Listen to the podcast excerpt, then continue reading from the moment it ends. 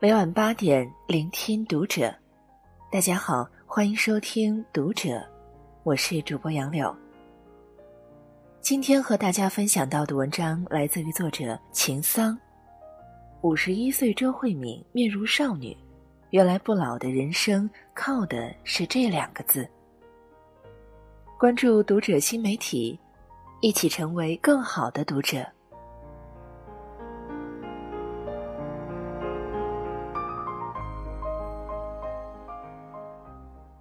前几天，周慧敏上了热搜，原来是演唱会上五十一岁的她看起来仿佛二十岁的美少女。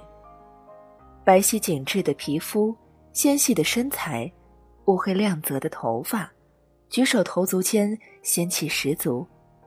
网友们感叹：“岁月的刀都只是霍霍对着我们的吧？有人十五岁都不一定有这样吧？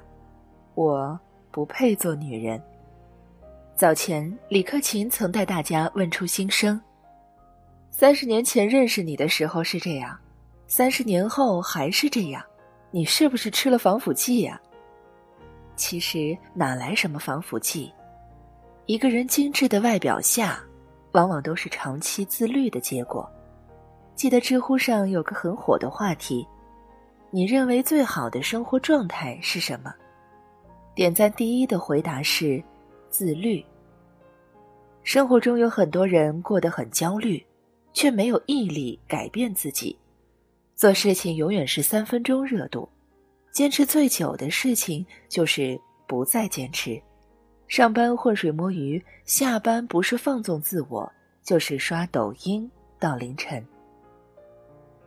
这些人混迹在人群中，假装自己过得很好，实际上他们不知道。当一个人沉迷在短暂的快感中，不再为每一天甚至将来制定计划，他就离废掉不远了。放任自己就是放弃了人生，再不自律，生活迟早会毁在自己手里。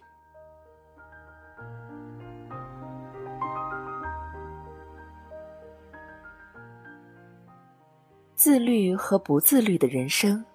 真的天差地别。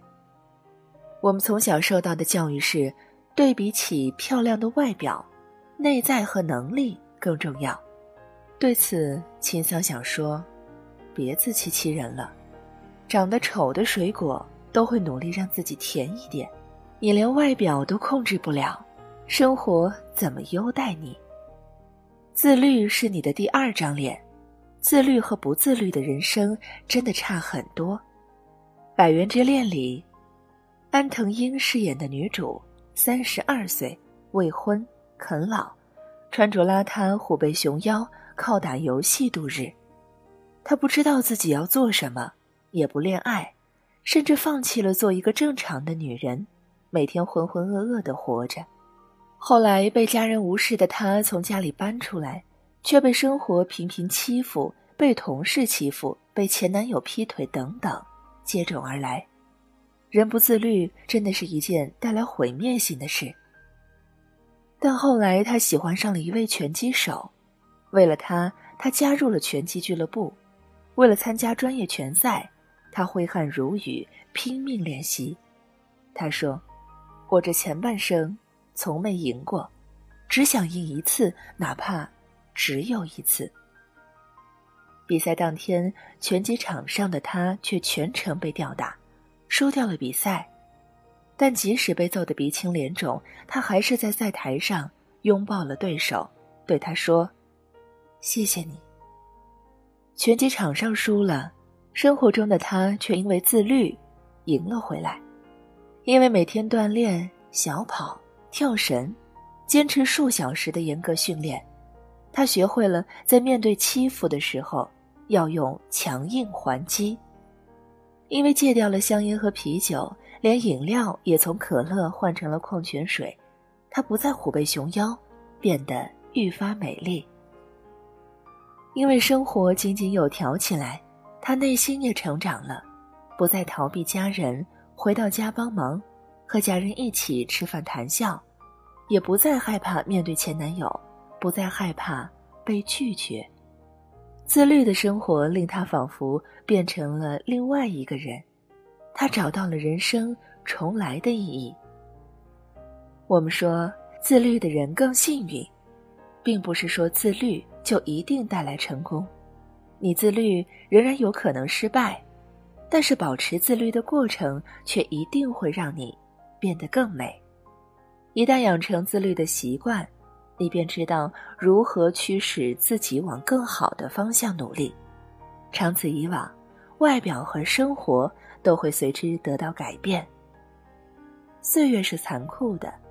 它在不自律的人脸上是把杀猪刀，但换成自律的人就是世界上最好的整容液。你选择成为什么样的人，选择过什么样的生活，决定权从来只在自己手中。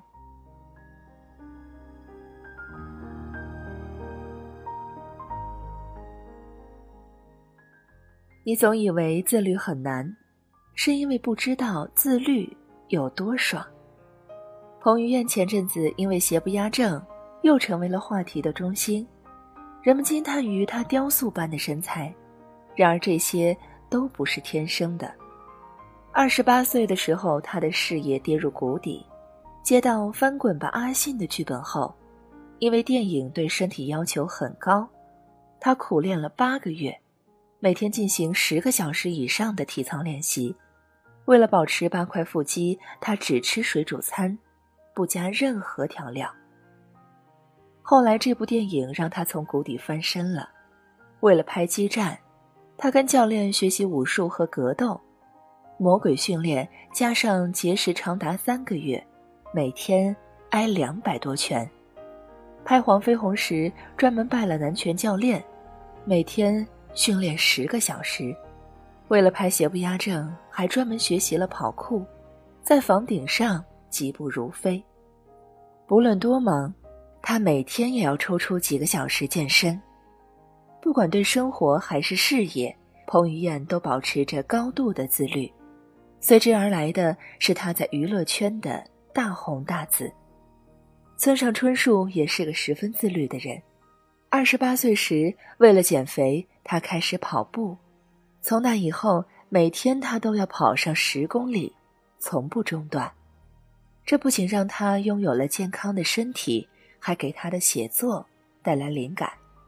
他说：“我写小说很多都是从每天晨跑路上学到的。”三十多岁时的他，也在文坛上变得更加耀眼。王小波说：“人一切的痛苦，本质上……”都是对自己无能的愤怒，而少有人走的路里，却给出了这个问题的答案。自律是解决人生问题的首要工具，也是消除人生痛苦的重要手段。总以为自律很难的人，是因为没有尝过自律带来的结果有多爽。网络上有句话我很喜欢：当你知道自己要去哪儿。并且全力以赴奔跑的时候，全世界都会为你让路。成为一个自律的人，自然会把时间运用在对的地方，从而活得更为体面。你需要相信的是，你配得上这个世界所有的美好，而自律是可以让人生开挂的存在。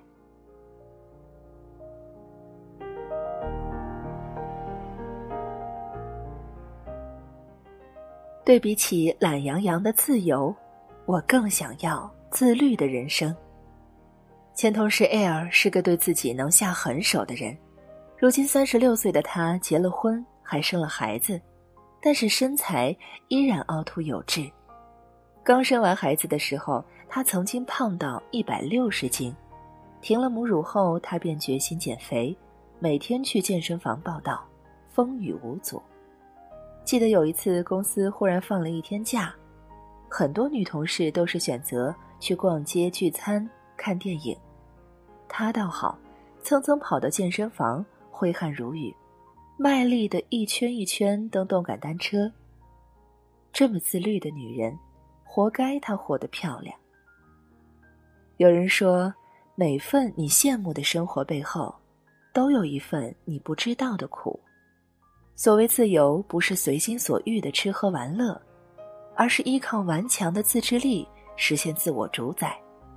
美丽这件事，从来和年龄无关，只与自律有关。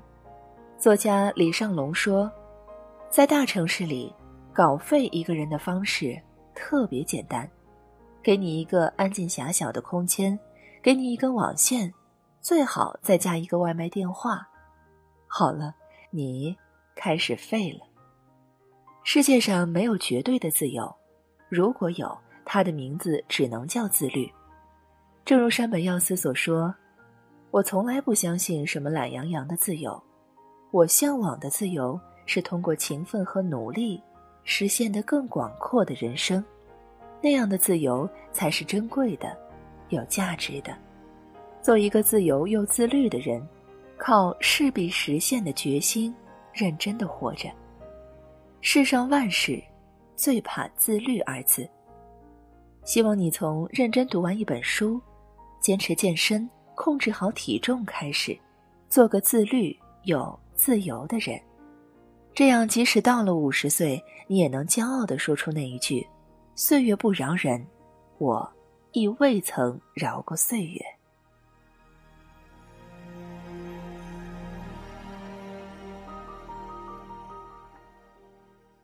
以上是本期和你分享到的文章，我是主播杨柳。感谢收听《读者》，我们下期再见。